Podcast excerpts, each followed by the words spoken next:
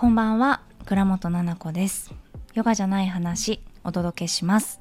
この番組はたくさんある役割の中のじゃない自分が暮らしの中で見つけた新しい気づきをゆるーくお話ししていく番組です。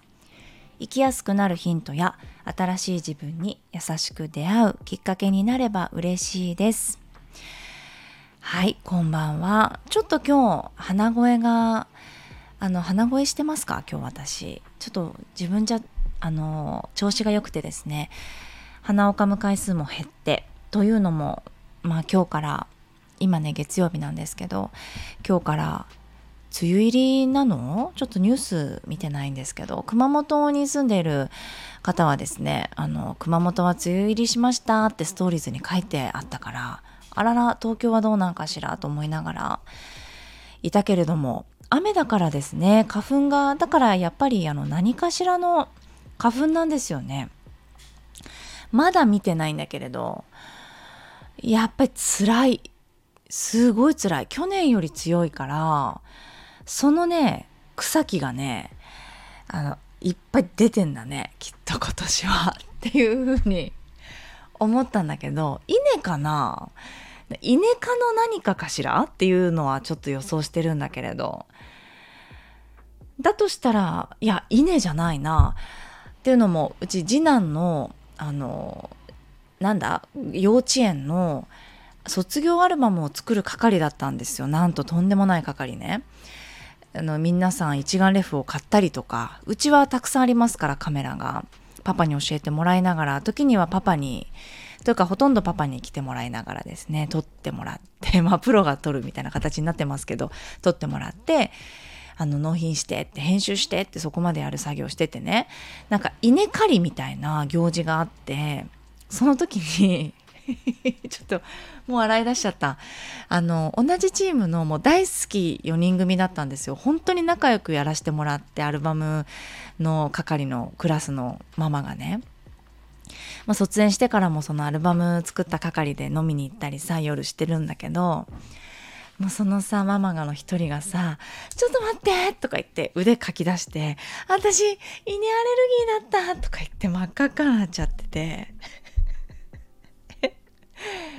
ねなんで来たのってなってもう本当に天然でね面白すぎてそのママが終始いやその時に「いやマジでないわ」って笑ったんです大丈夫ってまずなったし来ない方がいいって稲しかないんだからその稲の中にぐんぐん入ってって写真撮んだから死んじゃうって話してね笑ったんだけどどうしようちょっと待ってみたいな。可愛らしいね話が。そうだから稲科じゃなくってっていう話で。あ稲じゃなくって稲科の何かかもしれないけどまあまあ楽なんです。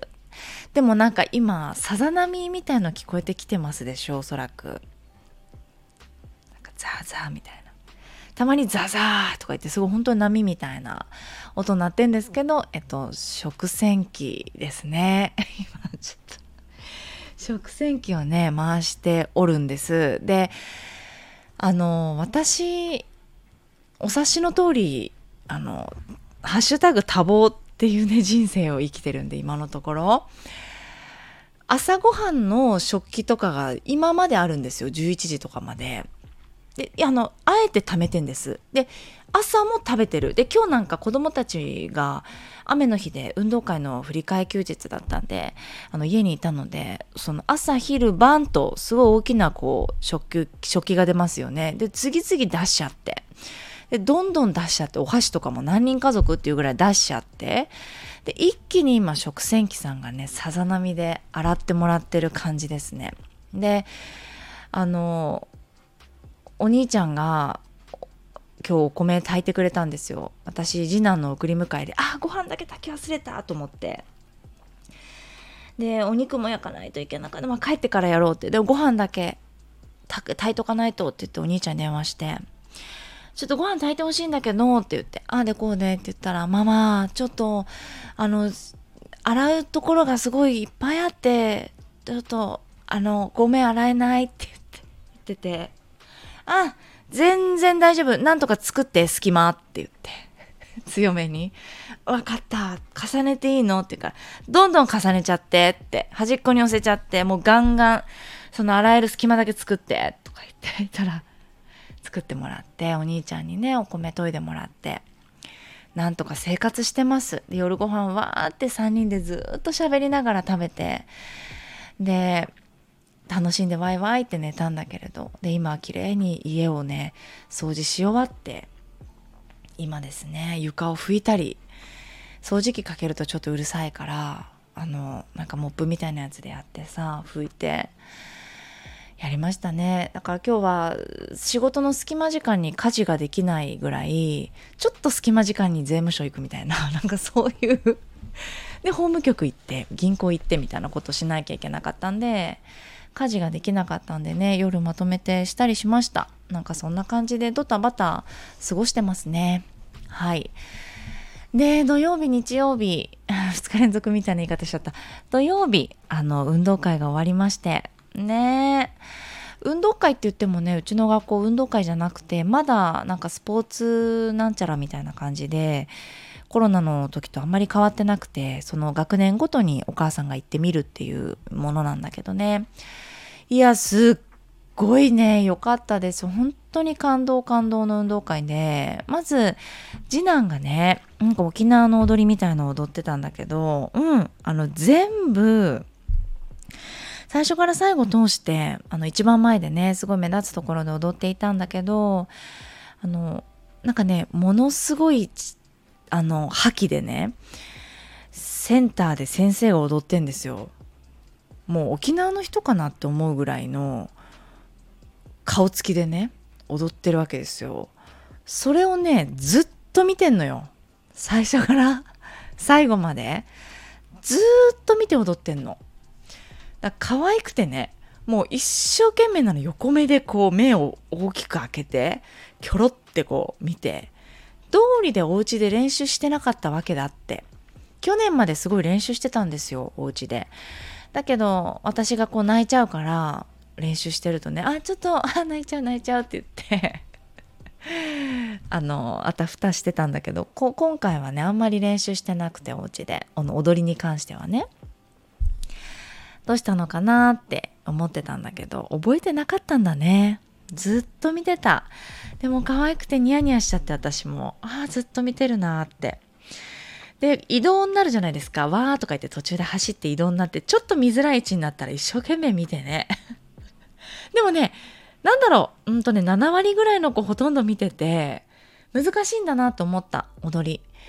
ねでやっぱりダンスが上手な子っていうのいますからお友達のあの女の子ね。仲良くしてる女の子とかもまっすぐ前見て踊っててさすがだなーなんて思って。でもね一生懸命鼻の下伸ばしてそのあのなんで鼻の下伸びてるかっていうと私が見てるからなんだけれども私の視線感じるとこうお猿さんみたいなお顔でずっとこうニヤニヤ笑っちゃうの。ね4歳の時から変わってないんですけど、まあ可愛らしいなっていう字なんでね。でお兄ちゃんね本当にやっぱりリーダーだった6年生の中であの、せーのって言って、行くぞって言って走ってくるんだけど、奥から、その掛け声もお兄ちゃんが一人でやってて、せーのってお兄ちゃんが言って、みんなで行くぞっていう掛け声とか、最後の並んでお辞儀してありがとうございましたっていうのも、お兄ちゃんが言ってたりして、まあ体育委員なんですよね。で、立候補してね学年に1人だからなのかなと思ったけどそれとは別になんかプロジェクトリーダーって言ってあのやっていてですごく何て言うのかな責任感を感じてやってたのがねお兄ちゃんにとっては良かったのかなって思いました。うん、自己肯定感で言うところのというか、まあ、そういう難しい話じゃなくてもその子のその子のなんだろう個性でうん。どういう気持ちになった時にキュンってこう上がるかっていう joy のポイントみたいなのが多分やる気スイッチのように個性があるのかなと思っていてそれで言うとお兄ちゃんはうーんそうだな。みんなを引っ張っていくみたいなところが意外と自分の自信にすごくつながりうん、だったんだなっていうのが今年入って初めて知れたみたいなんです。それはお兄ちゃん自分から話してくれてなんか俺今回運動会のやつでプロジェクトリーダーやったけれどもなんだか修学旅行のなんか班決めたりとかその何かをみんなでやるっていう時のリーダーもやってみたいんだよって言って。そうか。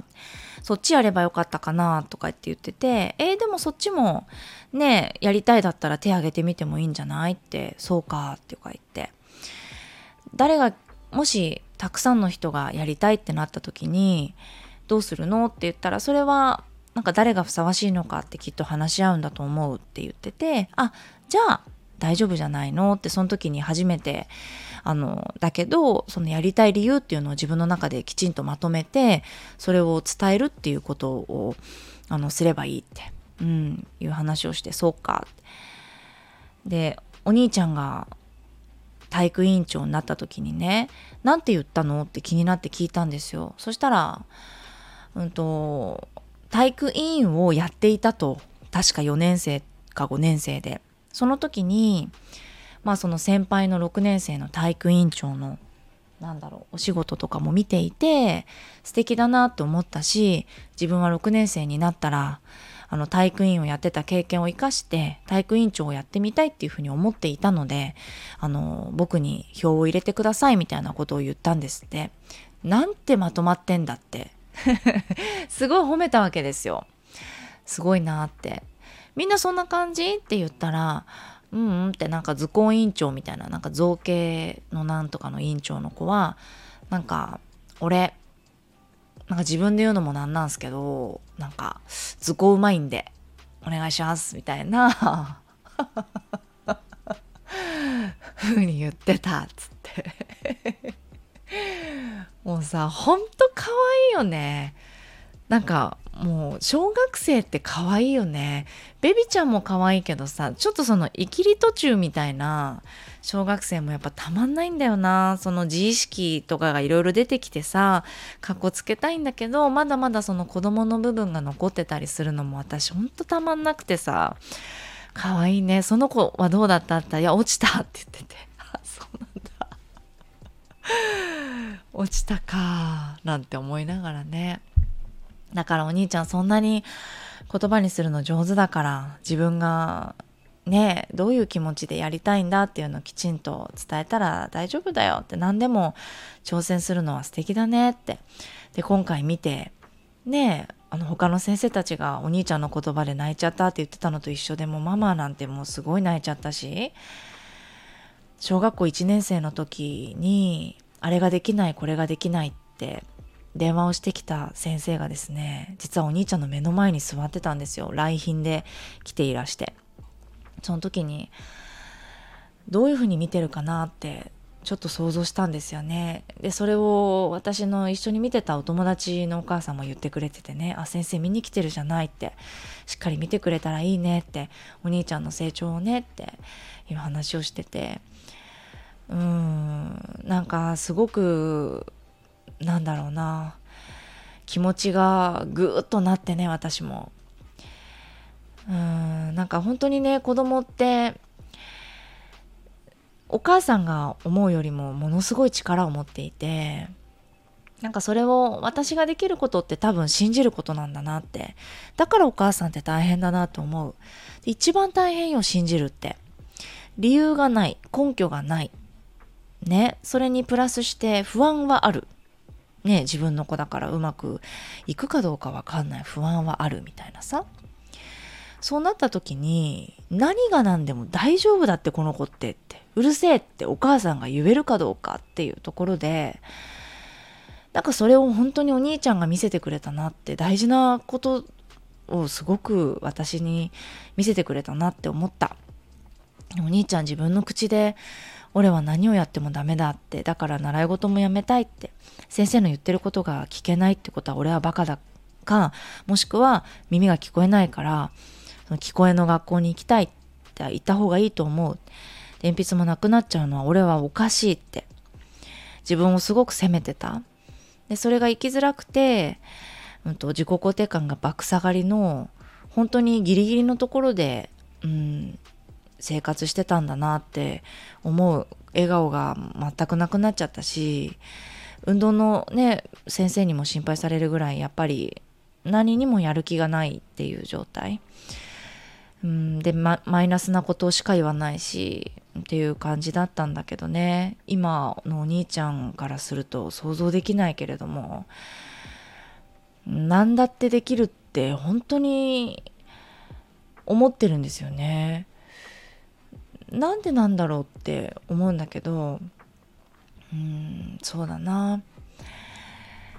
多分まあ自己肯定感を高めようと思って育もうと思って私も一生懸命ねそれをきっかけに勉強したし声かけももちろん我が家で自分がまずはっていうところでやってきて必死に頑張ったんですよね。でもその時って何度も心折れそうになったしバカじゃないかなって思った時もあった自分が。なんか綺麗事しか言ってないかなみたいな私が。うんお兄ちゃん大丈夫って。誰が何と言おうと大丈夫あなたは大丈夫って。こんなこともできるじゃないのって。どうしてって。うん。そしたらそうだねって。励まして励まして。とにかくやってきたんですよね。うんできないことっていうのは倍以上できないことを私が見せる。でうん完璧じゃなく私がするっていう。私の生活のスタイルも変わったかもしれないですね。この5年間とかね。うん。ヨガと一緒にやり続けてきたことが、まあ、お兄ちゃんと私の自己肯定感が本当に上がってなんか親子ともども生きやすくなってそしてお兄ちゃんのこの運動会を見てああなんか私が何をしたからとかじゃなくて本来持ってたんだなって子供って。ってそれを見なくしてたのって多分親だし。先生たちも気づいてはいるんだけど多分決まりとかね同じ時間にこのカリキュラムを終わらせないといけないとかなんだかそういうことでしょうがなくフィルターをスッてかけて見ないといけない時とかもあったんだと思うんです。で家庭でそれはやってくれお願いだからって思ったことがあったんだと思うんです。でもねきっと本人たちが持ってる力っていうのが別に親のおかげとか何かのおかげじゃなくてもう持ってるただそれを私が太陽になって水をあげる役になって足りてるかな？足りてるんだったら入れないどこって、うん、今はお日様だけニコニコ与えて見守ってればいいやだったりとか。してね。すくすく育ったんだなって本当にありがとう見せてくれてってめちゃめちゃ素晴らしかったですねお兄ちゃん。素敵な子なんですよね。なんか漢字一字をね選ぶんですよ。踊りの時にワイシャツを持って行ってそれを切って自分で作って羽織るんだけどそこで自分が選んだ漢字一字を選ぶんだけどお兄ちゃんあの心っていう字を選んだんです。でお兄ちゃんの名前って心に人って書くんですよ実はお名前。で、心っていう字を書いて、まあ、すごい名前だねってよく言われるんだけど、まあ、パパがどうしても心っていう漢字をつけたいんだっていう話でうちの子の名前は決めたんだけど、その俺の名前だし、あの心っていうのは、あの大事だと思うって、自分の心も大切にしないといけなくて相手の心っていうのはまた自分の心と違って分かるのは難しいけどあの大切なことだし自分の名前についてるからすごく特別に思ってるっていうふうに言ってて、まあ、決めたっていう感じなのね。みんな自分の名前の漢字を決めてたりとか、うん、なんかねいろいろありましたよ。でも本当に素敵でした。ね感動感動で癒されました。うんありがとうって思ったしね。もうありがとうしか出てこない。なんかずっとそういうふうに思うんだろうなと思うわ子供の子供の方が私よりもいろんなことを知っててさなんかいろんなことできるのかなって本当に思ってて、うん、だからずっとありがとうって思う思うと思うはいでねえー、レターをお読みしたいと思います。えー、前回じゃなかった。少々お待ちください。きなこママさん、ありがとうございます。きなこママさん。えー、メールフォームの方にいただきました、えー、昨日のミクさんとのインスタライブ、リアルタイムではなかったけれど拝見させていただきました。インスタではなくこちらにメッセージですみません。インスタでメールあまり慣れていなくって。お二人の熱い思いが伝わって、より一層イベントへの参加が楽しみでワクワクです。6月10日が時の記念日というのも初めて知って、過去子供の頃に聞いていたのかもだけど、時間の大切さというのを4歳の娘にどうにか分かりやすい形で伝えたいなぁと感じました。6月は娘の誕生日というのもあり、なんだか感慨深い気持ちになります。5年前も、5年前に私も初めてママになり、今まで知らなかった自分の一面をたくさん知ったり、いろんな感情を味わわせてもらい、えー、味わわせてもらったりと、とにかく貴重な時間を過ごさせてもらってるなぁと感じます。そしてこれからも無限ではない子供と関われる時間を大切に大切に過ごしていきたいなぁと改めて感じることができました。ありがとうございます。娘はまだ場所見知りや人見知りをしてしまうことがあるので、当日どんなかなという感じですが、とにかく一緒に楽しみたいなと思います。ななこさんにお会いできるのも楽しみすぎます。緊張しいの私なので、実際会うと緊張で言葉が出ないかもですが、楽しみにしています。よろしくお願いします。ありがとうございます。きなこママさん。そう、インスタグラムでライブをしてね、あの、アートをやってくださる。雨、雨、どんな雨？っていうテーマの親子でできる、えっと、絵の具遊びですね、をやってくださる先生のミクさんとね、インスタライブしたんですよ。あの、アーカイブに残ってるのでよかったら見てみてください。ねえ。いや、ミクさんが、もうちょっと泣いちゃうな。ライブ見てほしい、とにかく。どうして私にメッセージを送ったのかっていう。ミクさんが一番最初に決まったんですよ、このイベントの出演者の中で。ね、ミクさんがいろんな不安の思いを抱えながら、もう、うんと、いろんな過去があってですね、もう一度やりたいっていう思いを私に強く伝えてもらって、ミクさんって気が変わるだったらすいませんみたいな感じで最初はいたんです。緊張しすぎちゃってミクさんが。私は変わんないよ明日になってもって言って怖い。ミクさん。って私は明日になっても変わらないです。やろう絶対っていう風に言ったんです。ちょっとなかなかそんな怖い LINE しないけどぐっとそこは押した。ミクさん私はもう絶対やるよそれって。ミクさんの思いも分かったし、あの、逃げないでいいよっていうこととか、ここでやった方がいいって、うん、できるんだから、ね。で、なんか、これって私がここまで言うのって来てくれる人たちに絶対に必要これって。運命的にミクさんと出会えたんだと思ってるしもうこんなぴったりなことないって言ってやりたいって言ってやったアートの時間なんです。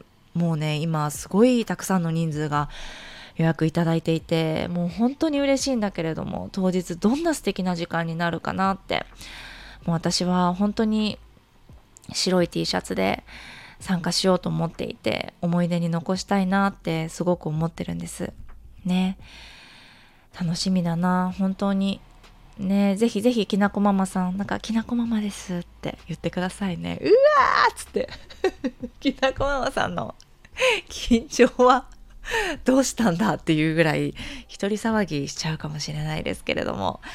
楽しみにしてますよ。ありがとうございます。なんかこうやってファーストミーティングにね来てくださるあの方のメッセージっていうのもねいただいていてすごいね。あの私も本当に早く会いたいなってワクワクしています。はい。もう一つ、えー、レター読みます、えー、心さん。ななこ先生、こんにちは。いつも素敵なお話をありがとうございます。私は今、片付けコーチングを受けていて、えー、手放すということを日々意識してます。手放すというと物体のイメージが多いですが、思考、物事の捉え方も手放すことができると最近気づきました。そして手放すと余白ができて、そこに新しいものが入れられる。その心地よさを感じています。ななこ先生のファーストミーティング楽しみにしています。嬉しい。そう。あの、いらない思考を手放す7つのステップっていう講座を私実はやるんです。その日限りなの。1回しかやらないのね。で、オンラインなので、よかったら皆さん受けてください。あの、6, 6月11日、あの、福岡じゃなくてね、次の日ってオンラインイベントで、1日中オンラインでわーってやるんだけどね。その朝に配信になりますのでアーカイブの皆さんぜひぜひ手放すとかってあなんか自分がもやっとしてるなっなんか気になるなということがあったらね手放すを意識してほしいなということで大事に大事に作った講座なんです。心さんありがとうございます。楽しみにしていてくださいね。手放す。片付けコーチングっていいですね。気になるんだけれど心さんよかったら教えてください。片付けコーチングって何やるんだろう。すごい興味あるな。なんかっていうのも私片付け好きなんですよ。そう。なんかね、本当に多分精神的に好きっていうか、え、ちょっと絶対違うな言葉。本能的に好きっていうんですか？潜在的に好きっていうんですか？そう何かをきっと片付けてたんだと思うんです前世でも。っていうぐらいすごく好きです。よかったら教えてください。はいあともう一つね確か。うーん。はい。あー、前回かな？違うか。前回、前々回か。親子で繊細さん、ありがとうございます。こんにちは。先生とママって仲良く手をつないでいいと思うの回で、レターのお返事をいただいてありがとうございます。ななこさんがすごく寄り添ってお話ししてくださり、とても嬉しく、ありがとうの気持ちでいっぱいです。ななこさんもお子さんで乗り越えないといけない壁を経験されていて、今があり、だからこそとても響くのだなぁと思いました。先生に子供が言っている事実とこのように対応してくれたらありがたいですと伝えたら理解してもらい対応してもらってます。素敵。先生にいろいろと言ったら親罰を貼られちゃうんじゃないかとおっしゃってましたが、ラジオを聞いて逆によく見てもらえるし、貼りたいなら貼ってもらって OK って思いました。イェイ。まだまだ幼稚園行きたくないというので、長い目で見守っていかないとなとは思っています。そしてですのでこのような時は私の不安や期待やモヤモヤを手放さないとと思いななこさんの手放しのステップ講座を申し込みました。よろしくお願いします。親子で繊細さん。あ素晴らしい先生にそういうふうにおっしゃったんですね。いや本当にそうなのよ。あの要注意だったらその星マークつけといてもらおうね。うん。でいいと思う。それで本当にいやなんだか嬉しいな。そう、幼稚園行きたくないとか、小学校行きたくない、中学校行きたくない、いろんなこと子供言うよね。うん、長い目で見守っていかないとなって思います思います。ねどんなことがあったって私たち見守ってるからね。そう、お母さんなんだから大丈夫よって。うん、あなたがどうかなったとしても、お母さんは大丈夫よっていうお母さんで、とにかく私は痛いなと思っていて、そうそう、だから、なんだか自分のことをその邪魔する、行かなければいけないとかね、わかんないけれども、もしあれば、その、ね、親子で繊細さんはないと思うね、見守っているから。だけれども、何か、うん、このような時に、長い目で見守っていくためにですよね。いらない不安とかいらない期待がもしあれば、もやもやなんかもね、手放せるように、本当に手放しのステップ講座、ちょっとおすすめです。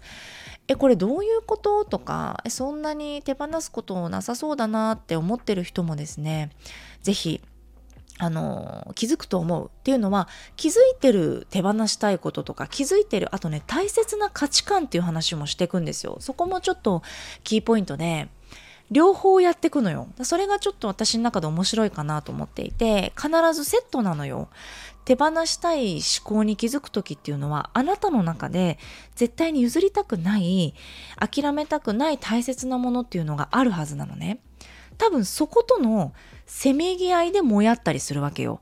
だからその2つを見ていく。で水面下にある気づいていないことっていうのを一緒にホリホリしていって水面上にあるものは OK そうだよねって見ていく。でその水面上にあるものでも水面下にあるものでも大切な価値観に対してはどういうふうに接していくかこれから。で見えてなかったものをちょっとグツグツっと炙らせて出るようにさせていきたい質問をですねかなりワークです。だから、私がやるというよりか、みんながやるのを私がサポートしながら一緒にこう、ステップ見守るっていう感じでやってるんです。ね。なので、ぜひ楽しみにしていてください。嬉しい、ありがとうございます。ワクワク。ね。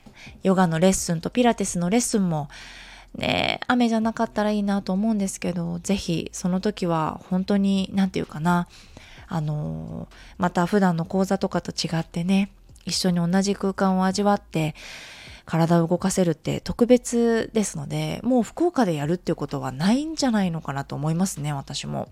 何か特別なことがない限りないと思いますのでたったの1回だと思ってぜひヨガもピラティスも参加していただけたらなと思いますそしてねこのヨガじゃない話もですね福岡近くの方はぜひ聞きに来てください。というか一緒に喋りに来てください。ということで。